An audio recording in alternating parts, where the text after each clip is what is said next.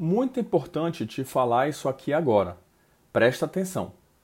Isso cabe aos pontos em segundo plano, onde mentalmente você irá percorrer com a visão do local onde você está para outros locais ao seu redor, permitindo uma conexão entre uma foto 360 graus a outras.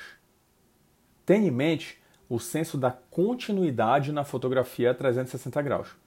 Uma foto 360 graus deverá se conectar com outra. Você não está ali para fazer a foto girar de modo irresponsável, ou seja, de qualquer jeito, esquecendo o primordial, análise de ambiente. Você está ali para apresentar de uma forma diferenciada a empresa de seu cliente. Leva isso sempre em sua cabeça.